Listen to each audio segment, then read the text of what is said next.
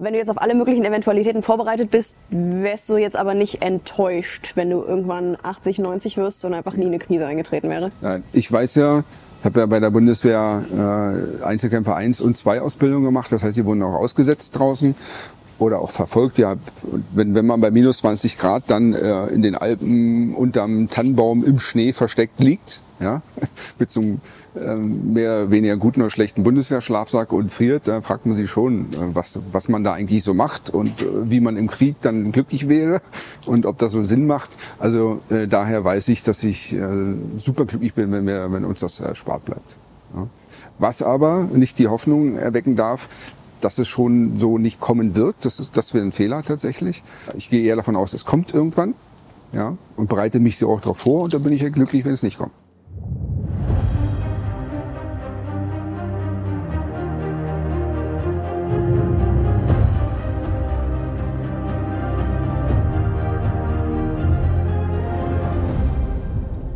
Hallo, hier ist Terra X, der Podcast mit Thora Schubert. Vielleicht kennt ihr mich schon von Terra Explorer oder MyThinkX. Ich bin Geowissenschaftlerin und Wissenschaftskommunikatorin und damit praktisch von Beruf aus scharf drauf, die Welt um uns herum immer besser zu verstehen. In meinen Folgen vom Terra X Podcast will ich raus aus dem Studio, rein in die Welt, dahin, wo Wissenschaft auf unser aller Leben trifft. In den letzten Jahren sind einige Dinge passiert, die sicher die meisten von uns vorher nicht für möglich gehalten hätten. Die Corona-Pandemie, bei der plötzlich alle anfangen, Nudeln und Klopapier zu hamstern. Die Flutkatastrophe im Ahrtal, bei der tausende Menschen ihr Hab und Gut verloren und viele sogar ihr Leben. Krieg in Europa und als Folge die Befürchtung, dass uns jetzt im Winter das Gas zum Heizen ausgeht. Auch das Bundesamt für Bevölkerungshilfe und Katastrophenschutz hat eine Kampagne gestartet, die das Bewusstsein für Extremwetter und Stromausfälle erhöhen soll und zum Vorsorgen anregt. Es gibt Menschen, die sich schon lange auf solche Krisen und Katastrophen vorbereiten, und zwar sogenannte Prepper. Das Wort kommt vom englischen to prepare, also vorbereiten. Prepper wollen nichts dem Zufall überlassen. Sie haben Vorräte zu Hause, Werkzeuge, Pläne für den Notfall. So wie Daniel Schäfer, Prepper und Survival-Trainer, den ihr eben schon gehört habt ich weiß, also ich muss ganz ehrlich sagen, hier in Berlin vertraue ich unserer Regierung nicht. Ja, das ist ja auch der Ansatz von Survival und Prepper, dass man sagt, man möchte zumindest der Regierung im Krisenfall nicht zur Last fallen, damit sie sich um die kümmern können, die sich nicht mehr selbst versorgen können. Das klingt erstmal total sinnvoll, im Falle einer Krise niemanden zur Last fallen zu wollen.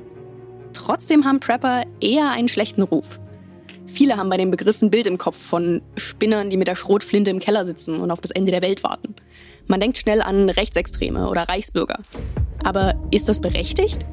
Trifft das auf alle zu oder überhaupt nur auf viele?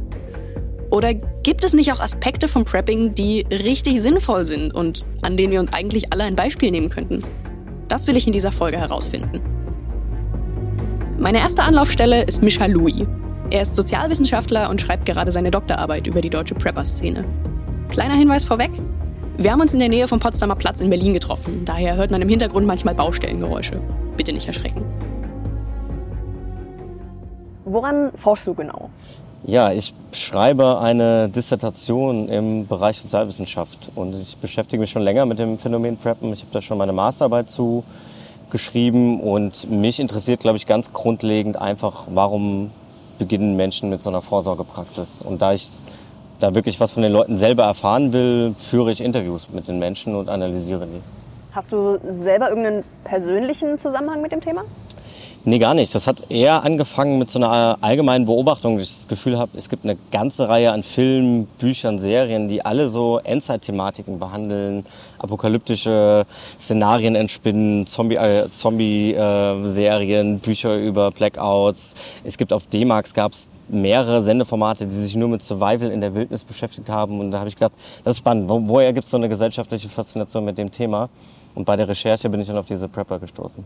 Kann man sagen, dass es so verschiedene Grade an Prepping gibt? So, so den Hobby-Prepper und den Apokalypse-Prepper oder sowas? Das geht schon ganz gut. Also das versuche ich auch in der Arbeit so ein bisschen aufzuzeigen, was für graduelle Abstufungen es da gibt. Und das ist wirklich ein sehr, sehr weites Spektrum. Also es gibt Leute, die bezeichnen sich als Prepper, die befolgen eigentlich nur die Vorschläge des Bundesamt für Bevölkerungsschutz und Katastrophenhilfe, haben halt Vorräte für zehn Tage, aber es gibt eben auch Leute, die haben Vorräte für drei Jahre und betreiben das in einem sehr technisch aufwendigen Verfahren, die haben wirklich dann Wasserfilteranlagen, Solaranlagen, bewaffnen sich, wollen wirklich autark sein in dem Sinne. Und dann wäre nochmal die andere Frage noch Unterscheidung nach Szenarien. Und da findet man auch alles. Also von einem Blackout-Szenario, das vielleicht aber nur so drei Tage geht, bis hin eben dann wirklich zu so apokalyptischen Szenarien, wo es darum geht, was passiert denn wirklich, wirklich weltweit, eigentlich die Erde unbewohnbar wird, durch zum Beispiel Klimaerwärmung, durch einen Atomkrieg oder ähnliches. Wie gehe ich denn damit überhaupt um?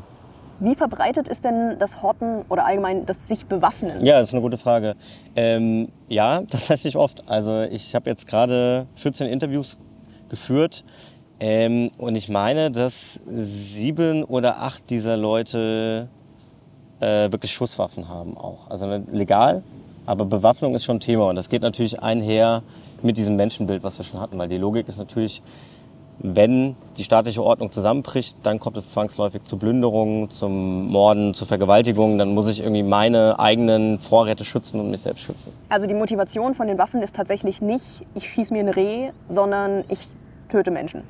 Das ist beides. Also manche geben an, sie haben eine Armbrust oder auch eine Schusswaffe, um zu jagen, aber eben auch um sich zu verteidigen. Das fällt dann so ein bisschen zusammen, ja. Diese Seite des Preppens darf man nicht unterschätzen. Denn es geht hier nicht um einzelne Personen, die so denken. Im April 2022 hat beispielsweise ein Kreisverband der AfD einen Rundbrief an seine Mitglieder verschickt. Dort steht unter dem Stichwort Krisenvorsorge, Prepping, Kapitel 5, Waffen in der Krise folgendes. Ich zitiere wörtlich in Auszügen. Das Wichtigste, wirklich Allerwichtigste vorab. Seid entschlossen. Entweder wollt ihr überleben oder nicht. Es gibt kein Versuchen. Entweder drückt ihr ab oder der auf der anderen Seite tut es. Es gibt keine zweite, erste, letzte Chance. Zitat Ende. Danach folgt eine ausführliche Beschreibung und Bewertung diverser Waffen, von Wurfmessern bis zu Maschinengewehren. Die Angst vor dem Ernstfall wird also bereits politisch instrumentalisiert. Schon 2017 hat die Innenministerkonferenz beschlossen, die Prepper-Szene genauer unter die Lupe zu nehmen. Auf einigen Prepper-Seiten im Internet findet man die Kategorie Selbstschutz. Dort werden in Deutschland mehr oder weniger legale Waffen angeboten, wie Pfefferspray, aber auch Elektroschocker oder Stein- und Stahlkugelschleudern. Auf denselben Seiten findet man dann aber auch ganz normale Dinge wie Solarpaneele oder Konserven. Ich will besser verstehen, warum Leute preppen. Micha Louis meinte ja eben schon, dass die Szene sehr divers ist und Menschen aus den unterschiedlichsten Gründen vorsorgen. Aber wie viele Prepper es gibt, ist sehr schwer zu sagen. Kannst du abschätzen, wie groß die Szene ist? Also natürlich je nachdem, wie eng man den Begriff fasst.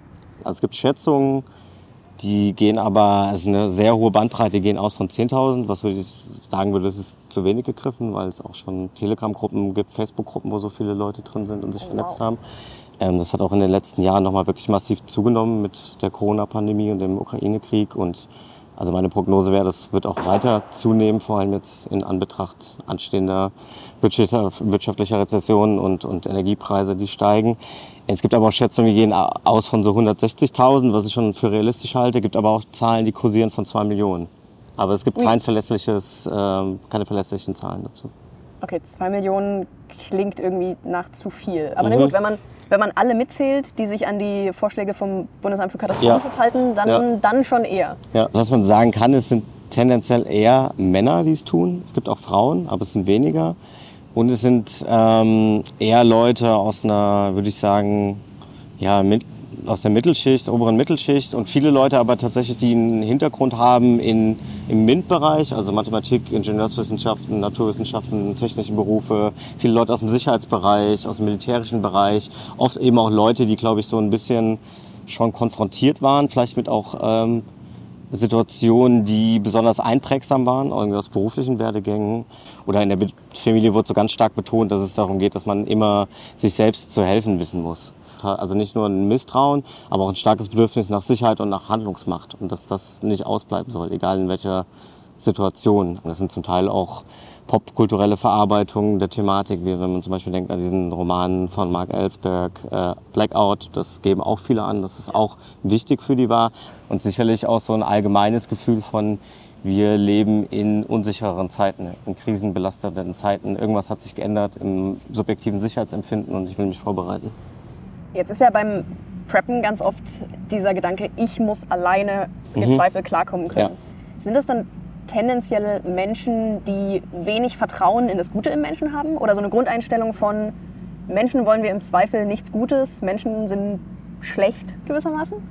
Ja, ich glaube, das kann man wahrscheinlich nicht pauschal über alle PrepperInnen sagen, aber das ist schon etwas, was mir in den Interviews immer wieder begegnet. Das ist schon auffällig. Also das ist so eine, schon eine Vorstellung von dann gibt, dass die Welt tendenziell ein gefährlicher Ort ist und auch ein Menschenbild oder auch ein Gesellschaftsbild, könnte man eigentlich fast sagen. Das Einzige, was Gesellschaft zusammenhält, ist eigentlich das staatliche Gewaltmonopol. Und wenn das wegbricht, wenn die Polizei nicht mehr ihre Arbeit macht, dann fallen eigentlich die Menschen übereinander her, dann treten wir wieder ein in so einen Naturzustand. Und das ist ja schon ein Menschenbild von, es gibt irgendwie nicht internalisierte Normen, Werte, die zum Beispiel dafür sorgen, dass prosoziales Hilfeverhalten an den Tag gelegt wird, sondern eigentlich äh, werden wir nur von der Polizei davon abgehalten, dass wir übereinander herfallen. Also Dieses pessimistische Weltbild kann ich nicht wirklich nachvollziehen. Nach der Flut im Ahrtal beispielsweise sind aus ganz Deutschland Menschen zum Helfen gekommen. Und zwar auf Eigeninitiative, ohne dass das irgendwie staatlich koordiniert gewesen wäre. Plünderungen waren auch die absolute Ausnahme.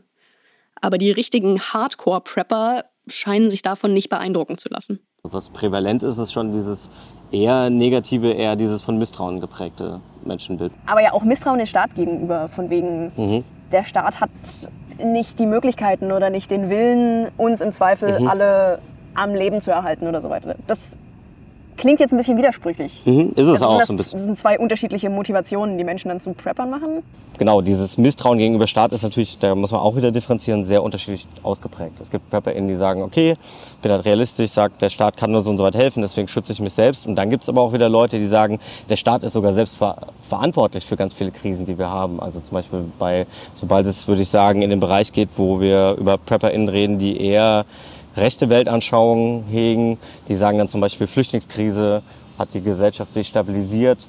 Es kommt, weiß nicht, zu einer Islamisierung, dann ist es das Ergebnis staatlicher Politik oder die Investition in erneuerbare Energien hat uns verwundbar gemacht für, für Stromausfälle. Oder es geht so weit eben, wenn wir jetzt über rechtsextreme PrepperInnen reden oder PrepperInnen aus dem Querdenkermilieu, wo es auch Überschneidungen gibt, aus dem Reichsbürgermilieu, dann gibt es ja sogar eine offene Ablehnung des Staates auch in seiner jetzigen Form. Wie großen Anteil haben denn die, ich sag jetzt mal, rechtsextremen oder allgemein politisch extremen an der Prepper-Szene? Das ist natürlich wieder so eine Frage, die ich schwer beantworten kann auf Grundlage meiner Datenbasis. Ich habe das Gefühl, es gibt so einen harten Kern, aber ich würde schon sagen, das sind eher die an den Rändern dieses Phänomens befinden die sich. Das ist kein per se rechtes Phänomen. Preppen. Zeit für eine Zwischenbilanz. Prepping ist ein weites Feld. Gemeinsam scheint allen ein eher pessimistisches Weltbild zu sein und oft auch ein negatives Menschenbild. Sie gehen lieber vom Schlimmsten aus. Trotzdem preppen Menschen aus den unterschiedlichsten Überlegungen heraus. Gar nicht mal so wenige haben Waffen. Trotzdem wäre es Michaloui zufolge definitiv falsch, pauschal alle Prepper als extremistisch zu bezeichnen. Denn viele sind eben keine Hardcore-Prepper, sondern machen das eher so nebenbei und fantasieren auch nicht vom gesellschaftlichen Umsturz. Und manche erzählen auch ganz öffentlich davon, warum sie preppen und wie. Daniel Schäfer ist so jemand. Er leitet ein Camp, das Outdoor Survival und Prepping Kurse anbietet. Er hat auch ein Buch geschrieben, in dem es genau darum geht, wie man sich auf kleine und größere Krisen vorbereiten kann. Ich habe ihn auf seinem Trainingsgelände im Norden Berlins getroffen. Ja, cool, dass du dir die Zeit für uns nimmst.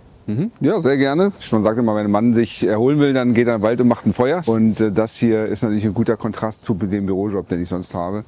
Und erinnert mich gleichzeitig an meine erste Berufsausbildung. Ja. Und was machst du sonst? Ansonsten bin ich selbst Unternehmer, also ich gründe jedes Jahr mal ein, zwei neue Firmen, bin aber auch als Inhaber einer Unternehmensberatungsagentur dann damit beschäftigt, Menschen dabei zu helfen, die Businesspläne, Finanzpläne, Marketingpläne zu erstellen. Das mache ich praktisch dann drei, vier Tage in der Woche und die anderen Tage bin ich dann hier Okay, draußen mal beim Training. Das ist echt ein, ein deutlicher Kontrast.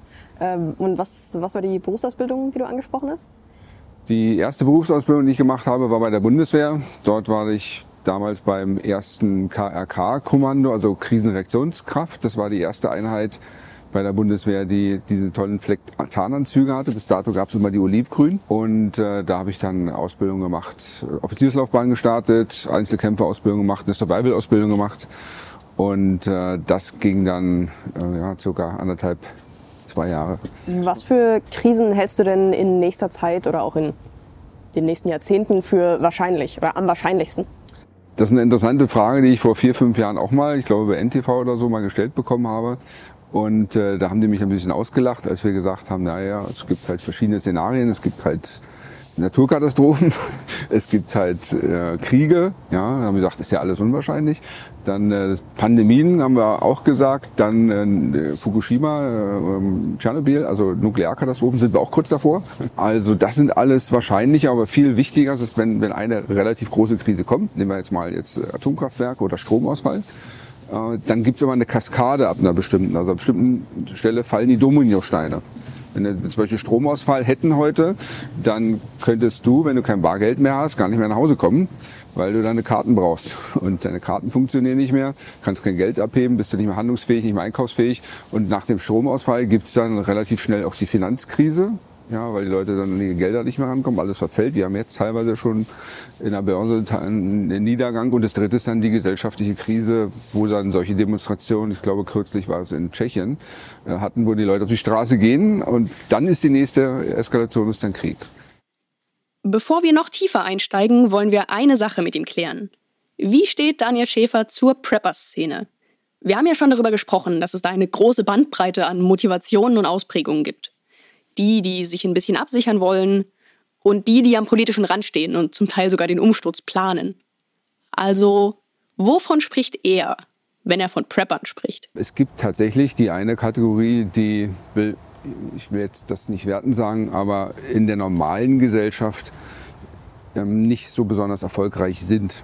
Ja, und, äh, oder einfach verloren haben, vielleicht äh, eine Pleite gegangen sind, Insolvenz gegangen sind und sagen so, und die Schuld dann äh, in der Regierung, in der Organisation der Gesellschaft finden und natürlich dann die Hoffnung haben, wenn die zusammenbricht, dann bin ich wieder wer und bereite mich dann darauf vor, dann in die Führungsposition zu kommen. Halte ich für höchstgradig gefährlich und ich glaube auch, dass äh, die auch gar nicht wissen, dass wenn die Gesellschaft zusammenbrechen sollte, so wie sie jetzt ist, dass sie in der Pflicht wären, wieder neue Strukturen aufzubauen, die genauso sind. Weil auch wenn wir ein kleines Lager draußen bauen, gibt es auch den, gibt jemanden, der das kommandiert, es gibt jemanden, der ist für die Verteidigung zuständig, jemand für die Waffen, jemand für die Kinder, jemand für die Medizin, jemand für die Ressourcen.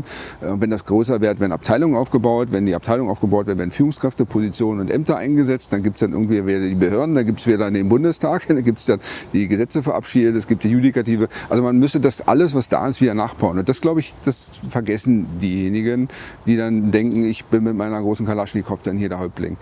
Ja, weil die werden als erstes mit weggeschossen oder ausgegliedert aus der Gruppe, wenn sich das dann durchsetzt. Deshalb distanzieren wir uns bei Camp auch von diesen Gruppen. Diejenigen, die entweder den Umsturz erhoffen ja, oder vielleicht nochmal mit beeinflussen wollen, weil die dann damit auch zeigen, dass nicht das Interesse der Gemeinschaft bei denen im Fokus steht, von allen, sondern von sich selbst. Also Egoisten sind, die dann Machtanspruch haben wollen, so ein kleiner neuer Putin werden wollen im kleinen Dorf.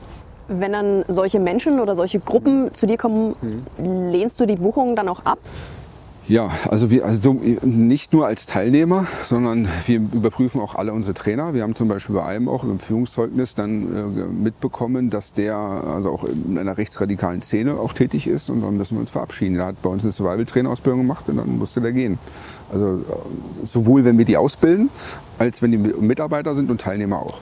Mhm. Also gerade in der Prepper-Szene geht es ja oft nicht nur ums Horten von Vorräten, ja. sondern auch das Bewaffnen. Mhm. Thematisiert ihr das hier irgendwie? Und wie stehst du dazu? Also thematisiert bedeutet was? Also äh, ist das Teil von irgendwelchen Workshops im Sinne von, wie sinnvoll ist das, was ist sinnvoll? Ja. Oder und die Waffen, die dann für die Nahrungsbeschaffung wichtig sind, die empfehlen wir und trainieren wir natürlich auch. Die lernen dann also mal ein Wurfholz zu machen, die lernen Angelhaken zu machen, die lernen mit Pfeil und Bogen zu schießen oder mit einer Armbrust oder mit Messer werfen oder sowas lernen die schon. Die zweite Frage ist natürlich, äh, Waffen einzusetzen gegen andere Menschen. Ja, und das muss man auch nochmal aufteilen, nämlich einmal Angriff und Verteidigung. Und wir bringen unseren Teilnehmern schon bei, dass man mit so einem Langstock beispielsweise äh, 1,80 hoch, ja, Bo heißt es jetzt im Japanischen, also, die, also 1,80, dass man den anspitzt und dass sie auch schon lernen, sich damit zu verteidigen. Das bringen wir den Teilnehmern auch schon bei Selbstverteidigung. Ja, und das Dritte ist natürlich, wenn nicht jemand jetzt Waffen baut, es gibt ja die Worst-Case-Prepper, also die, die ich am wenigsten mag, sind die Prepper, die sagen, ich muss keine Vorräte haben. Das haben die anderen. Ich muss nur eine Waffe haben, um mir es zu holen. So, und die Leute fliegen bei mir sowieso raus. Das sind weil die letztendlich sich dann nicht nur meine Vorräte holen, sondern die holen sich dann noch, weiß nicht, mein, mein Auto, meine Wertgegenstände, mein Haus, mein Equipment, meine, weiß nicht, Frau oder so. Die holen sich dann alles, was sie brauchen. Und das sind dann Kriminelle. Spätestens jetzt sollte jedem klar sein, Preppen ist nicht nur was für Waffenfanatiker und Weltuntergangsfreunde. Daniel Schäfer beispielsweise ist einfach jemand, der es für möglich hält, sogar für wahrscheinlich, dass die Welt, wie wir sie kennen, früher oder später aus den Fugen geraten wird. Und damit ist er nicht allein. Das Phänomen Prepping ist auch unter den Superreichen angekommen. Der Autor Douglas Rushkoff hat neulich im britischen Guardian darüber berichtet, welche Vorbereitungen Leute mit zu viel Geld für den Tag X treffen. Das geht vom Bunker mitten in der neuseeländischen Natur bis hin zu Robotern, die einem die Vorräte aus dem Lager holen, weil man bezweifelt, dass man dem eigenen Personal im Ernstfall noch trauen kann. Bleiben wir aber mal bei uns Normalsterblichen. Wir wollen in diesem Podcast beantworten, was wir von Preppern lernen können. Welche Krisen könnten wirklich eintreten und was kann man tun, um dann gut vorbereitet zu sein? Von Survival-Trainer Daniel Schäfer möchte ich jetzt also wissen, was er im Katastrophenfall tun würde und wie überlebensfähig ich eigentlich wäre. Wir haben jetzt Gaskrise, nehmen wir mal an, jetzt tatsächlich. Ähm, haben wir äh, kalte Wohnungen in diesem Jahr oder es regnet und es ist Winter und ich muss fliehen vielleicht dann, weil irgendwie noch äh, die Gesellschaftskrise ist oder so und ich sitze dann im Wald und ich weiß, ich kann überall jederzeit ein Feuer machen, um mir was zum Essen zu kochen. Ich kann dafür sorgen, dass sie alle warm fühlen. Also das ist einfach so eine, so eine Fähigkeit, so ein, so ein Grundwissen, ich kann überall überleben und, äh, und einem Feuer anzünden. Das, darum geht es letztendlich. Und ähm, es gibt da ganz verschiedene Arten, Feuer zu machen. Das einfachste ist. Das Feuerzeug. Das ist das einfachste? Ist auf jeden Fall relativ einfach. Ja, es, wobei du dann mit Feuerzeug noch kein Feuer hast. Sondern wenn du ein Feuerzeug hast und du hast einen nassen Ast, hast du noch kein Feuer. Das ist richtig. Ja, deshalb äh, werde ich mal kurz was vorbereiten. Mhm. Und dann gucke ich mal, suche ich mal eine Möglichkeit, mit der du noch wahrscheinlich noch nie Feuer gemacht hast. So, brauchst du Handschuhe? Mal gucken wir mal. Ah, der Klassiker, ein Feuerstein. Genau. So. Und dann haben wir hier den zweiten Klassiker. Mehr Feuerstein und muss sagen, es erinnert mich an einen Schlagring. Ja, das heißt tatsächlich auch Schlageisen. Da, da geht es darum, dass man mit dem Eisen und dem Feuerstein Funken kreiert, oder? Genau, richtig. Ja, also such dir gerne mal was, was du brauchst, um ein Feuer anzuzünden. Der, der Klassiker, den ich irgendwann mal gelernt habe, ist tatsächlich ein äh, unbenutzter Tampon, wenn man dann die Watte schön hat. Aber ich würde es tatsächlich jetzt erstmal mit, mit diesen feinen Holzspänen und trockenem Laub probieren. So, und dann habe ich hier das, das Schlageisen, also es ist wirklich irgendwie wie ein Schlagring und ein Feuerstein. Mhm. So, mal gucken, wie Brauchst du rum. einen Handschuh oder geht's so? Ich denke, das geht. Okay, so rum geht's irgendwie nicht. Okay, ich brauche. Ah, Funken! Okay, was habe ich anders gemacht, als ich Funken gekriegt habe? Auf jeden Fall war schon ein Funken da. Okay, das kriegen den- die meisten schon mal nicht hin. An den Kanten So irgendwie. Aber so eine echte Geologin kriegt das hin. Okay, ich brauche, glaube ich, tatsächlich was, was leichter Feuer fängt. Also bisher rieseln mir hier meine Funken runter. Genau. Es ist noch nichts, was schnell Das- genug angeht, Das dass ist- das reichen würde. Gibt es halt das hier, Holzwolle? Holzwolle. Ja, Ah, ein äh, Make-up-Wattepad. genau. Und diesen, oder was du sagst, Tampon. Ja. Jetzt kannst du mal probieren. Komm schon! Äh, wir. Wir äh, spulen hier mal ein bisschen vor. Mit dem Feuerstein habe ich nur ein paar traurige Funken zustande gebracht und nichts hat Feuer gefangen. Wesentlich leichter wurde es dann mit einer Kombination aus Feuerstahl und Taschenmesser. Es kann doch so schwer nicht sein. Das ist, das ist eine Lüge, ich weiß, dass es schwer ist.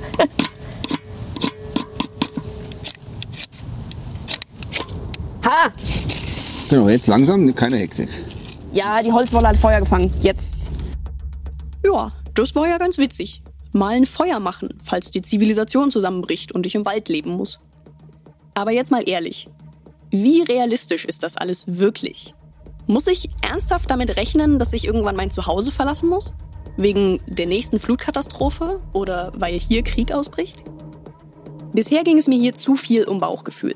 Was ich suche, sind wissenschaftlich fundierte Antworten. Meine nächste Anlaufstelle daher Professor Martin Voss, Leiter der Katastrophenforschungsstelle an der Freien Universität in Berlin. Vielleicht kann er mir sagen, womit wir rechnen sollten. Was sind denn für Deutschland gesehen dann die wahrscheinlichsten Katastrophen, die uns betreffen könnten? Ähm, was man gemeinhin hier fürchten sollte, das äh, sind äh, ja die alltäglichen Sachen, die wir gut kennen, wie äh, extreme meteorologische Ereignisse. Also alltäglich natürlich nicht, aber eben doch so, dass wir sie hier gut kennen, dass es immer mal wieder vorkommt äh, ob es Starkregenereignisse sind, ob es äh, Stürme sind.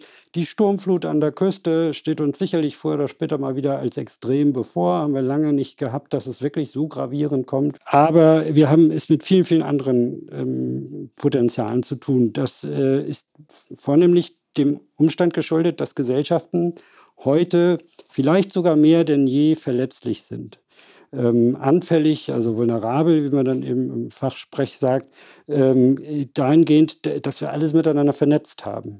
Dass wir nicht mehr wissen können, was eigentlich mit was zusammenhängt. Wir können das nicht mehr identifizieren, nicht mehr auseinanderpuddeln.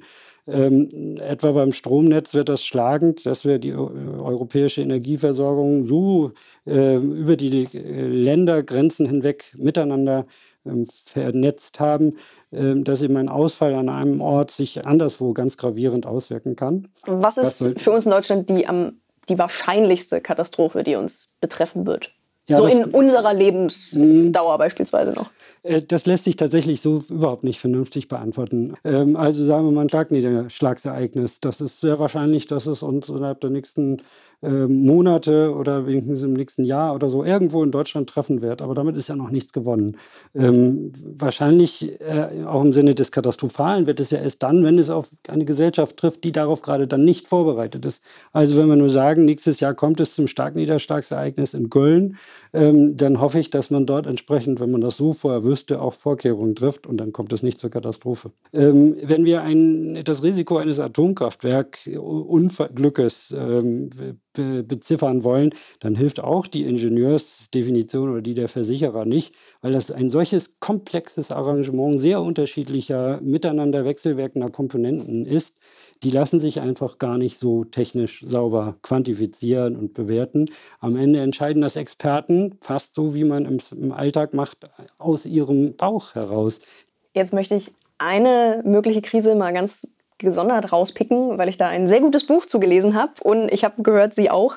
Äh, Blackout von Mark Ellsberg ja. hat mich das erste Mal so mit ja. dieser Möglichkeit eines weiträumigen und langfristigen Stromausfalls und welche Konsequenzen das potenziell haben könnte, das erste Mal damit konfrontiert. Wie realistisch ist so ein Szenario?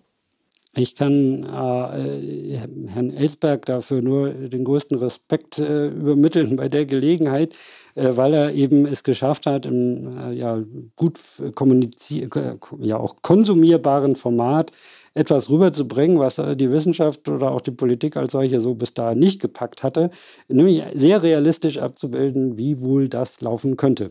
Wie es konkret nach zehn Tagen Stromausfall aussieht, das weiß auch Herr Ellsberg nicht. Das geht ins Spekulative, weil wir das so eben bis jetzt noch nicht hatten. Aber das ist ein sehr realistisches Szenario. Das sagen im Grunde alle, die sich irgendwie mit äh, der äh, Sicherheit der, der Netze und äh, Versorgungsinfrastrukturen beschäftigen. Ähm, wir haben da eine große Verletzlichkeit im System geschaffen, äh, eine große Abhängigkeit zugleich. Aus der Summe wird ein großes Schadenspotenzial. Ähm, ja, und da ist es definitiv etwas, was wir unbedingt fürchten sollten. Was ich gerne einmal täte, wäre so ein Szenario detailliert mit einem großen Team wirklich durchzuspielen von Tag 1 bis Tag 14.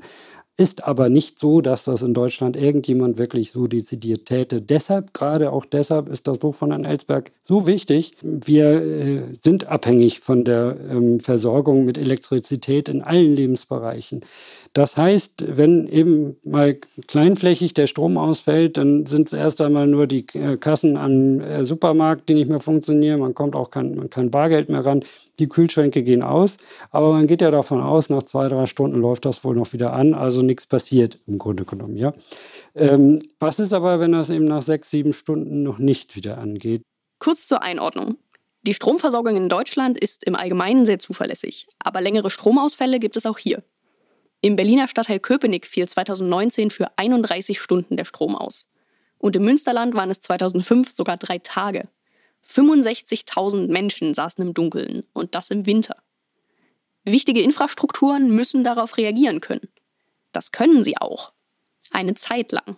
Und äh, dann wird es allmählich, dann laufen schon die Notstromaggregate äh, etwa in Krankenhäusern ähm, oder in anderen wichtigen Einreichen, äh, Einrichtungen, verbrauchen also die dafür zur Verfügung stehenden Energiereserven, sprich Benzin oder so, oder wie sie dann eben betrieben werden. Ähm, das hat alles irgendwo seine Grenzen. Das läuft eben nicht über äh, 10 oder 14 Tage. Ähm, irgendwann ist auch da Ende sagen wir mal, Tag 1, Tag 2 stehen wir noch irgendwie durch. Man erwartet immer noch, das springt wohl wieder an. Aber man sieht schon, oh, das betrifft nicht nur uns hier, sondern auch noch ähm, äh, den Rest der Republik und vielleicht auch noch ein oder zwei oder drei Nachbarländer. Und anderswo wackelt es auch noch, weil wir sehen, dass das eben äh, so miteinander verkoppelt ist, dass Schwankungen in der Netzinfrastruktur eben äh, unabsehbare Folgen letztlich haben. Und man kann das System dann nicht einfach so wieder anfahren. Es wird dann aber eben auch alles Mögliche an Kommunikation in Gang kommen. Die Medien werden, soweit sie denn noch irgendwie berichten können oder einen erreichen können, äh, vielleicht ja über das Kurbelradio, was man zu Hause hat oder so, äh, selbst wiederum Teil des Prozesses, indem sie sagen, mh, hm, äh, wir wissen also auch nicht ganz genau oder man befürchtet Plünderung und was weiß ich, ja, was vielleicht alles erstmal gar nicht realistisch ist, aber sie spielen das medial quasi in die Wohnzimmer rein, was dort wiederum zu Verunsicherung führt. Ab Tag vier oder fünf wenn dann die Kleinkinder zu Hause tatsächlich nicht mehr das für sie Wichtige vielleicht an äh, Lebensmitteln haben, ähm, dann wird es äh, sicherlich für viele allmählich existenziell. Wenn wir dann merken, naja, das mit den Notstromaggregaten kommt eben deutlich an seine Grenzen. Die ersten fallen längst aus. Viele funktionieren von vornherein nicht so, wie man sich eigentlich das gewünscht hätte, weil sie nicht ordentlich gewartet wurden und so weiter. Ähm, wir stellen dann fest, dass das mit der, Wasservers der Trinkwasserversorgung nicht mehr funktioniert, weil auch die letztlich natürlich an die Stromversorgung gekoppelt ist, ähm, dass wir auch Notvorräte wie etwa ähm, Ölreserven oder so nicht einfach heben können, weil keiner bemerkt hat, dass das auch irgendwo gekoppelt ist an irgendein Pumpsystem, das letztlich zwar doch noch eine Weile über Notstrom funktionierte, aber nicht mehr nach drei Tagen. Solche Schwachstellen sind allenthalben überall eingebaut, wo eben das Problem daran liegt, dass das vorher keiner weiß. Ja, die treten nach und nach zutage.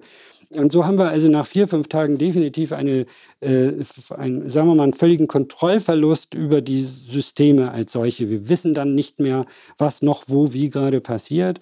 Und diese ähm, Dynamik kann dann über den fünften Tag hinaus, so würde ich sagen, kein Mensch mehr vernünftig projizieren und sagen, was kommt denn dann wohl? Haben wir denn aus der psychologischen und soziologischen Forschung irgendwelche Anhaltspunkte, wie solidarisch oder auch egoistisch Menschen in Extremsituationen sich verhalten? Ja, da haben wir erstmal tatsächlich nur positiv stimmende Befunde. Äh, die Empirie sagt eigentlich durchweg, ob wir äh, bei Krisen, äh, eben auch größeren Katastrophen, ähm, wenn eine Gesellschaft vorher, bevor es passierte, einigermaßen solidarisch ist zueinander, wenn sie einigermaßen vertraut in die Institutionen und Behörden und auch ineinander, dann trägt das sehr wohl, sehr stabil auch durch eine ganze, ganze Zeit äh, in die Katastrophe hinein.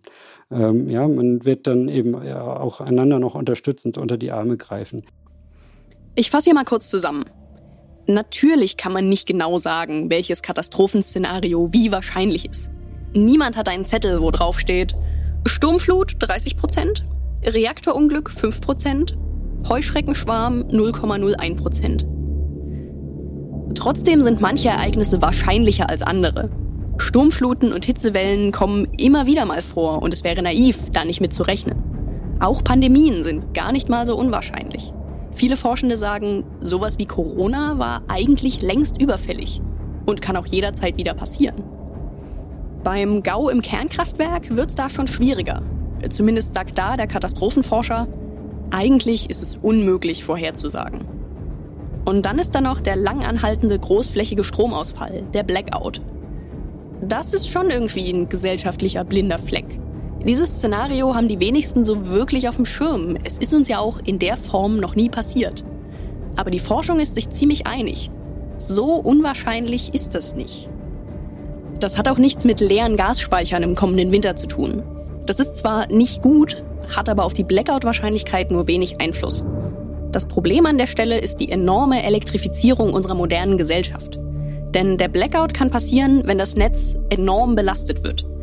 Wenn beispielsweise an einem kalten Wintertag alle gleichzeitig ihre Heizlüfter anschalten, die sie sich diesen Herbst gekauft haben. Eine Aussage von Martin Voss möchte ich aber besonders hervorheben. Ein Ereignis wird erst dann zur Katastrophe, wenn es auf mangelnde Vorbereitung trifft. Daraus ergibt sich für mich sofort die Frage, wie bereiten wir uns denn am besten vor? Was können wir tun, damit aus einem Ereignis keine Katastrophe wird? Deswegen zurück zu Daniel Schäfer ans Lagerfeuer, das wir uns gerade so schön angezündet haben. Äh, wir haben gestern mit dem Martin Voss gesprochen und eins der Szenarien, die er für durchaus im Rahmen des Studierwürdigen, sage ich mal, hält, ist äh, ein Blackout, ein Ja. längerfristiger. Äh, du machst ja auch gezielt Blackout-Trainings. Wie sehen die aus? Was sind die Überlegungen bei dir dahinter? Wir nennen das dann Urban Prepper Training oder Urban Survival. Das heißt, also wie überlebe ich in der Stadt, wenn tatsächlich Strom ausfällt. Die, ich sag mal, die ersten ein, zwei Tage sind vielleicht noch irgendwie lustig mit einer Kerze und ganz gemütlich, wenn die Flasche Rotwein noch da ist. Aber spätestens dann, wenn das Ende des Kühlschranks erreicht ist, und der ist, die Vorräte sind bei den meisten nicht größer als drei Tage, äh, dann geht man natürlich irgendwie los und will was kaufen. Aber es gibt dann halt nichts mehr, weil die Türen von Edeka nicht aufgehen, die elektrisch sind. Es gibt dann auch kein Geld mehr, weil die Automaten elektrisch sind. Und nachts gibt es dann auch keinen Strom mehr. Und also letztendlich im schlimmsten Fall gibt es noch nicht mehr, mehr Leitungswasser, weil die Pumpen dann noch elektrisch sind. Heizung dann sowieso auch nicht, weil die auch elektrisch Also es wird kalt, man hat nichts zu trinken, nichts zu essen. Und äh, das, äh, wenn wir uns überlegen, in der Pandemie waren die Hauptvorbereitungsmaßnahmen ja Nudeln und ähm, Klopapier. Bedeutet dann, dass man seine Nudeln zu Hause hat und die kauen darf, weil man kein Wasser hat und das Wasser oder das Wasser nicht kochen kann. Also von daher äh, gilt es natürlich an Flüssigkeit herzustellen, also zum Beispiel im Blackout einfach äh, nicht reflexartig nochmal schnell auf Toilette gehen und zu spülen und die letzten 10, Wasser, 10 Liter Wasser wegzudrücken, ja, sondern sagen, das ist jetzt mein Trinkwasserspeicher oder vielleicht noch rechtzeitig die Badewanne volllaufen zu lassen. Oder ich habe bei mir diverse Gefäße, wo ich dann, wenn ich weiß, dass eine Krisenlage kommt, nochmal mir, weiß nicht, 100, 200 Liter Wasser in die Wohnung legen kann, einfach Säcke da zu haben, um Wasser zu speichern oder leere Benzinkanister. Also Flüssigkeit ist immer das Wichtigste und das Zweite ist sofort dann zu gucken, nicht nur Reis und Nudeln zu Hause zu haben, sondern zu fragen, wie koche ich das jetzt auf Gas? Ja, Basis. Ja, oder habe ich jetzt einen Benzinkocher und habe ich den Benzinkocher mal in der Küche ausprobiert, ohne dass ich äh, mich selbst vergiftet habe oder Explosionsgefahr habe. Und ach so, letzter Punkt, ganz wichtig ist natürlich, wenn dann Strom abgeschaltet wird, gibt es kein Internet, es gibt kein Telefon, äh, es gibt keine Kommunikation. Und dann braucht man durch einen Notstrom also so ein Notradio, wo man kurbeln kann oder mit Solar. Das ist, glaube ich, noch viel schlimmer, die informatorische Notlage. Bleibe ich hier, weiche ich aus? Ja, wie lange dauert das? Kommt Hilfe, kommt keine Hilfe? Das sind die Fragen, die dann das Leben, den Alltag bestehen. Wenn wir jetzt auf das, was der Einzelne können sollte, schauen, was würdest du sagen, was gehört da auf jeden Fall dazu? Tatsächlich die Nummer eins ist das Mindset. Wenn ich in der Ecke sitze, mir selbst leid tue, keine Hoffnung habe, keine Zukunft und mich intrinsisch nicht mehr motivieren kann, dann wer soll es sonst machen? Also das heißt, die, die Überlebenspsychologie ist tatsächlich das Mindset, die Resilienz, die Widerstandsfähigkeit ist Top Nummer eins. Das zweite ist dann die Sozialkompetenz, weil wenn ich eine Gruppe habe, kann ich mir immer Werkzeuge und Tools oder Ausrüstung bauen. Also ich nehme einmal mal das Auto. Ja, ich glaube, ich würde von dem Auto noch nicht mal mein, die Scheibe selbst machen können geschweige denn die gesamte Technikkonstruktion oder die Antriebe. Also deshalb braucht man immer eine Gemeinschaft, die dann komplexe Aufgaben löst. Das ist das Zweite. Das Dritte sind die Fähigkeiten natürlich, dass man selbst in der Lage ist, das was in der Gemeinschaft fehlt, selbst mit reinzubringen oder zu ersetzen. Und das vierte ist erst, und jetzt kommen wir mich zu diesem eigentlich Fehlgedanken vieler Prepper, das vierte sind erst die Ressourcen. Ja, und äh, die meisten drehen das um. Die sagen, ich habe meinen Keller voller Ressourcen, der Prepper, ja, und das wird schon reichen, aber das glaube ich nicht. Okay, aber gibt es trotzdem Dinge, die es sinnvoll wären, da zu haben? So ein bisschen Grundausrüstung oder sowas? Na klar, also wir sprechen von den Sachen, die ich am Mann trage. Also ich zum Beispiel habe immer gutes Messer äh, am Mann. Das ist eigentlich so das Wichtigste. Ja, dass ich dann damit kann ich schon sehr viel machen. Darf ich einmal sehen? Ja, klar. Sehen. Okay, Bier kriegt man damit auch auf? Nein, Spaß. Und Klar. Im Zweifel kriegt man was Kleines gesägt, würde ich sagen. Genau, das ist so ein kleines Messer und dann gibt es halt größere Messer, mit denen man dann auch arbeiten kann. Man spricht dann als nächste Einheit von einem EDC, Abkürzung Everyday Carry, also was ich jeden Tag bei, äh, bei mir habe. Das habe ich im Auto, da ist eine Weste drin, mit der kann ich drei Tage überleben. Da habe ich Flüssigkeit drin, da habe ich dann Filter drin, da habe ich Essen drin, Unterkünfte, Seile, äh, Arzneimittel, Angelhaken, also da ist alles drin. Und die nächste Stufe ist dann ein vernünftig gepackter, fertiger Rucksack. Und dann die nächste Stufe sind dann die entsprechenden Vorräte und Vorratslager, die man hat, die ich dann zum Beispiel im Familienkreis irgendwo verstaut habe, bis hin zum Generator, Akkumulator, Brennstoff und sowas. Wie viele von den Westen hast du irgendwo verteilt? Von den Westen habe ich zwei. Okay, und die Rucksäcke? Wie viele gepackte Rucksäcke hast du irgendwo rumstehen? Habe ich zwei. Okay. Und sonstige Lager habe ich drei. Fühlst du dich damit wohler, dass du diese Lager und Rucksäcke und so weiter hast? Ich fühle mich genauso wohl wie mit meiner Krankenversicherung, wenn ich die bezahlt habe und zum Arzt gehe. Dann weiß ich, ich habe eine Vorsorge für Krisen, aber sie sind niemals die absolute Sicherheit, auf die ich mich stützen würde. Ich bin auf jeden Fall beeindruckt davon, was Daniel Schäfer als professioneller Prepper und Survival-Experte alles vorbereitet hat. Jetzt will ich aber doch noch mal einen Schritt zurückgehen. Denn die Vorstellung, dass wir alle mehrere Fluchtrucksäcke und Lager irgendwo haben, kommt mir auch nicht so richtig stimmig vor. Was braucht man denn nun wirklich? Von Martin Voss, dem Katastrophenforscher, möchte ich wissen, ob es Sachen gibt, die wirklich jede und jeder von uns tun sollte. Allgemein, ähm, was wäre denn konkret sinnvoll zu besitzen oder zu haben oder zu können? Gute Freunde. Das ist meine erste äh, Antwort. Äh, ja, wenn man ein gutes soziales Netzwerk hat, äh, dann verschafft einem das stets auch immer noch ähm, viele Möglichkeiten. Äh, ja, und dann kann man nämlich sagen, wenn man selber zu Hause kein Wasser hat, dann hat man doch vielleicht jemanden, der einem noch was abgibt. Man denkt ihm vielleicht zuallererst an alles, was Geld kostet. Ähm, das ist sicherlich dann eben auch ganz wichtig, dass man zu Hause sagt, man hat Wasser für ein paar Tage, vielleicht, vielleicht auch für äh, zehn Tage oder zwei Wochen. Da gibt es keine vernünftige Grenze nach oben, weil kein Mensch sagen kann, wann der Strom wieder angeht, wenn er mal lange ausgefallen ist. Hm, man äh, sollte selbstverständlich äh, möglichst ein paar haltbare Lebensmittel zu Hause haben, die man dann auch noch zubereiten kann. Das heißt, es braucht irgendwie einen Kocher oder einen Gaskocher, einen Campingkocher, wie auch immer. Ähm, so, da, da, gibt es eine Liste, die kann man beim Bundesamt für Bevölkerungsschutz und Katastrophenhilfe sich runterladen, wenn man es genauer äh, nachlesen möchte und sehen, was man davon zusammenbringt. Für mich ist aber entscheidend, dass das in den Alltag irgendwie passen muss. Ähm, viel wichtiger ist es nach meinem Empfinden, wenn alle, die es können, darüber nachdenken, was sie denn so tun können und eben entsprechend ihrer Möglichkeiten das dann auch tun, als allen zu sagen, bereitet euch für zwei Wochen vor, was dann vielleicht äh, zwei Drittel der Bevölkerung kalt lässt, weil sie sagen, äh, ja, zwei Wochen, wie soll das gehen? Habe ich nicht die Lagermöglichkeiten oder äh, kann das auch gar nicht schleppen und so weiter. Ähm, und das eine Drittel, das hat sowieso zu Hause. Also lieber so pragmatisch rangehen, dass man sagt, möglichst viel Effekt erzeugen, damit, dass man allen sagt, schaut mal, was ihr tun könnt. Das wird am Ende besser, als wenn keiner etwas tut. Ich finde das äh, sehr sympathisch, dass Sie nicht einfach sagen, ja, jeder soll im Zweifel für sich selbst sorgen können. Äh, Nein, das, das, steht ja auch in meinen Notizen, dieses. Ganz ähm, sicher also, nicht. Und äh, leider ist das sozusagen tatsächlich ja die fast ähm, allgemeine ähm, Les- Art oder Schablone, in der sowas gerade heute auch kommuniziert wird. Ja, die Menschen müssen sich besser vorbereiten, müssen zu Hause Selbstschutz betreiben und so weiter. Das ist äh, wohlfeil gesagt, wenn man gleichermaßen die sozialen Sicherungssysteme auf einem Niveau fährt, äh, die es diesen vielen Menschen eben überhaupt nicht äh, ermöglichen, so zu agieren. Also das ist für mich sicherlich ein ganz, ganz wichtiger, zentraler Punkt, dass man das nicht aus dem Blick verliert. Ja, also aus meiner eigenen Perspektive auch. Ich mhm. lebe gerade noch so ein bisschen den studentischen Lebensstil. Ich habe keinen Garten, in dem ich was anbauen kann. Ich habe keinen Keller mit einer großen Tiefkühltruhe. Ja. Ich kann nicht bestimmen, ob auf unserem Dach irgendwie eine Solaranlage ja, genau. installiert wird oder mhm. sowas. Nee, genau, Aber was wären denn ganz konkrete, sinnvolle Schritte, um die Gesellschaft weniger vulnerabel zu machen?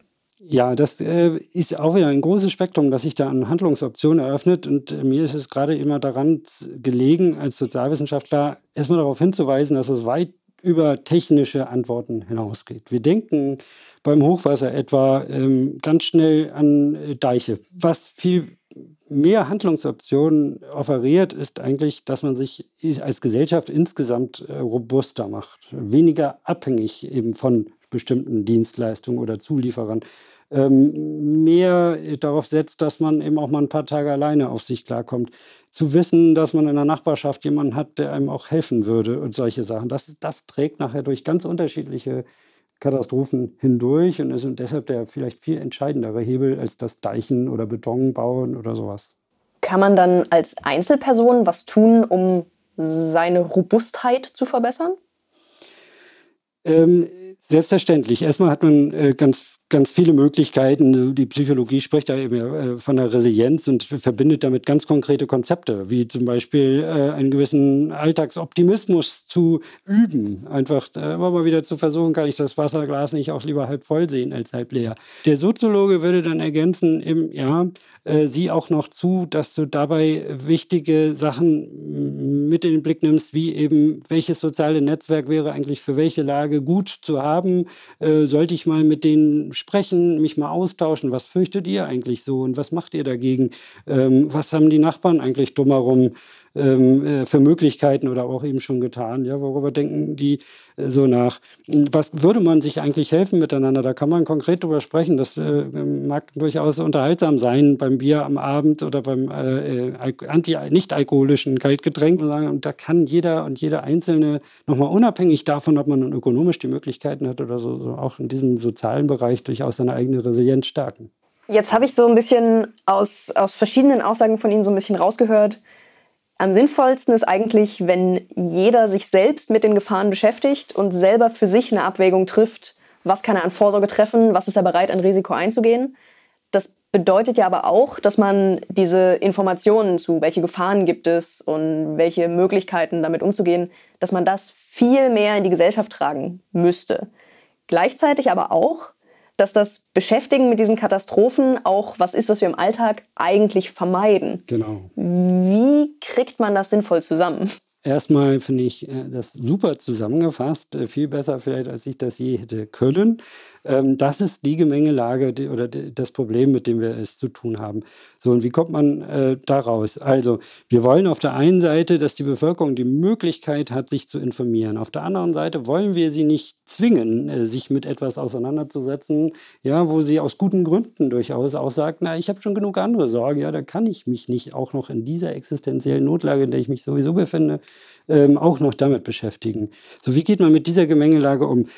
die Antwort aus der Sozialwissenschaft oder der Soziologie ist da Möglichkeiten schaffen, also Informationen äh, zu, ähm, zu, distribuieren, also bereitzustellen, sodass man sich die mindestens holen kann, aber sie auch durchaus aktiv zu kommunizieren, bei Gelegenheiten immer mal wieder darauf hinzuweisen, was sehen denn Expertinnen als besonders risikoreich, ist ein hohes Schadenspotenzial, gleichermaßen aber auch danach zu fragen, und was sagt die Bevölkerung selber, was sagen unterschiedliche Bevölkerungsgruppen, was sind denn für die wiederum die größten Risiken und das, was sie am meisten fürchten.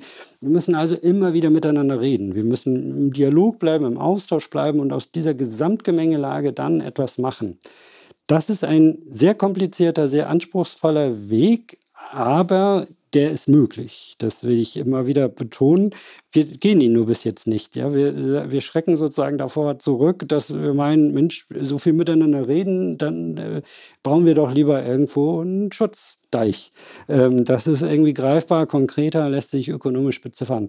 Jetzt frage ich mich gerade, welche Rolle können dann eigentlich Medien spielen? Weil jetzt während Corona ist mir ein Begriff immer wieder begegnet, ich kann ihn nicht mehr hören, Panikmache schon wenn man irgendwo sagt, setz doch bitte eine Maske auf, dann wird einem gerne mal die Panikmache vorgeworfen. Ja. Und wenn wir jetzt hier beispielsweise diesen Podcast bringen und sagen, eigentlich müssten wir alle uns viel mehr mit möglichen Krisen beschäftigen, dann ich sehe es schon kommen, dass wir mindestens eine Hörerinnenzuschrift bekommen mhm. mit Was seid ihr für Panikmacher? Ja, also die, die Panikmache als solche ist eine, ähm, eine wir, wir, sprechen von einem Mythos ähm, an der Forschung, äh, dass der Mensch so leicht zur Panik neige.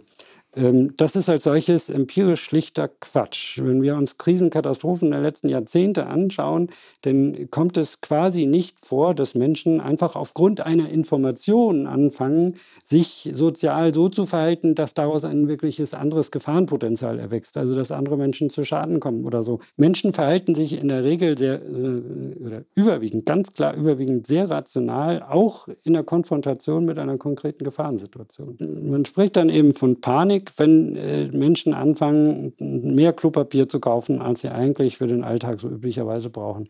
Erstmal stimme ich Ihnen völlig zu, der Panikbegriff passt da überhaupt nicht hin oder hat damit auch nichts zu tun. Ähm, das sind einfach sozusagen ganz normale soziale Reaktionen, dass wenn die anderen das tun, dann mache ich das lieber auch. Damit gerät aber unser soziales Ganzes nicht gegen die Wand und äh, es stirbt auch niemand, nur weil das Klopapier sich ein bisschen verknappt. Müssen Sie nicht beantworten, wenn es Ihnen zu persönlich wird. Habe ich ein Vorrat zu Hause? Nee? nee ich dachte, ja, ja, also tatsächlich. Also zum, zum einen, wie gut sind Sie persönlich jetzt auf alle möglichen Szenarien eingestellt? Ja, kommt irgendwie nicht überraschend, die Frage. Tut mir leid. nein, nein, nein, nein.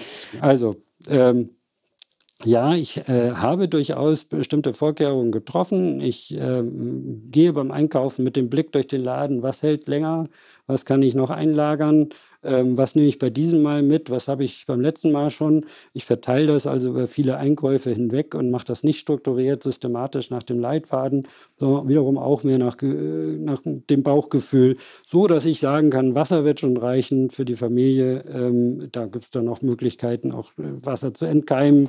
Dafür hat man dann vielleicht noch Tabletten zu Hause, auf das man das gar nicht alles nur also einlagern muss, äh, auch noch auf andere Sachen zugreifen kann und so. Also da bin ich, ähm, sagen wir mal, semi belesen, äh, natürlich professionell ein bisschen drin im Ganzen, ähm, mache aber deshalb ganz bestimmt nicht viel mehr als der ganz normale Laie, also eben nur das, was im Alltag gut funktioniert und mich auch sonst noch lebensglücklich und froh sein lässt.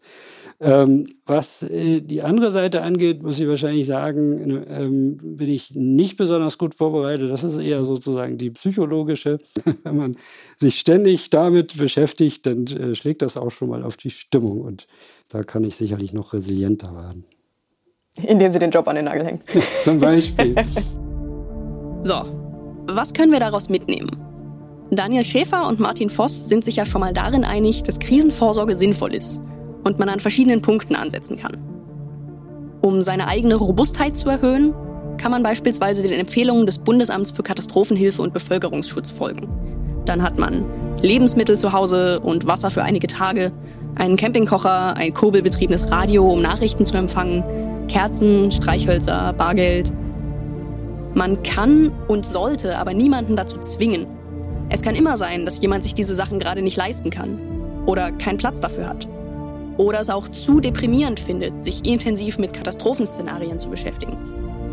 Es gibt auch die Möglichkeit, im Freundeskreis mal in lockerer Runde über das Thema zu sprechen. Wie könnten wir uns in einer Krise gegenseitig helfen? Hat jemand vielleicht schon sinnvolle Dinge angeschafft? Schaden kann so ein Gespräch jedenfalls nicht. Spielerisch und freiwillig ist das eine Herangehensweise, mit der sich auch Survival-Trainer Daniel Schäfer anfreunden kann?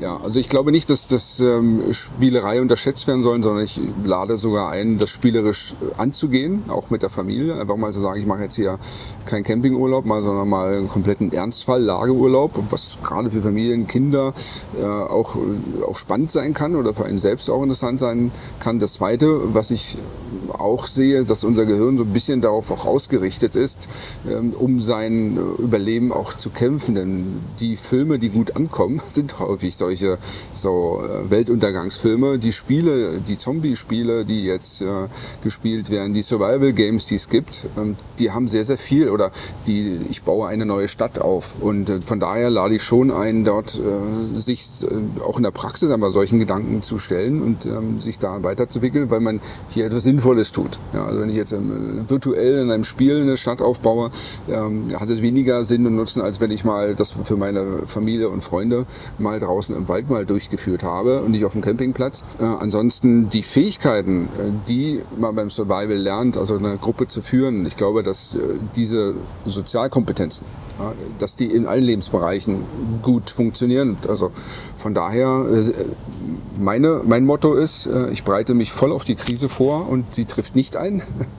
ja, und ist besser, als wenn ich äh, die Krise eintrifft, bin nicht vorbereitet. Und ähm, das zweite, mein zweiter Leitsatz ist, dass ich mich so auf die Krise vorbereite, dass alle anderen Lebensbereiche davon direkt und direkt profitieren. Ja. Denn ich gebe jetzt mal ein kleines Beispiel. Ich bin ein Berliner, bin früher äh, über die Straße gegangen als Jugendlicher, habe Stress gehabt, habe dann gedacht, ich muss was tun, habe Kampfsport gemacht und ohne eine Kampfsport trainiert, bin wie auf die Straße gegangen, habe gehofft, dass die mich anmachen, ist aber nicht passiert, weil sich bei mir was verändert hat, meiner Körpersprache, meiner Haltung. Und die haben es gesehen, dass ich jetzt äh, zwei Kampfsportarten beherrsche. So.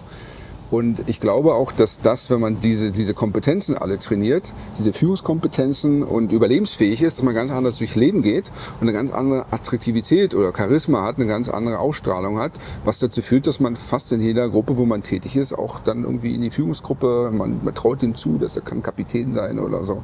Also man hat auch, auch wenn keine Krise kommt, trotzdem so viel Mehrwerte, dass ich allein deshalb empfehlen würde, sich damit auseinanderzusetzen. Also nicht mit den Horten von Gegenständen im Keller, sondern mit den sozialen Kompetenzen. Sich mit dem Thema Krisenvorbereitung auseinandersetzen ist für mich der zentrale Punkt dieses Podcasts.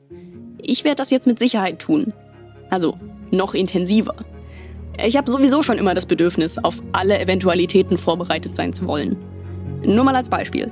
Ich war für diesen Podcast eine Nacht in Berlin. Und ich hatte eine Regenhose dabei, Regenjacke und ein zweites Paar Schuhe, weil Regen angesagt war. Aber auch Badesachen und Handtuch, weil wir an einem See waren und man weiß ja nie. Außerdem Pflaster, eine Pinzette, diverse Snacks. Also so eine kleine Alltagsprepperin bin ich gewissermaßen eh schon.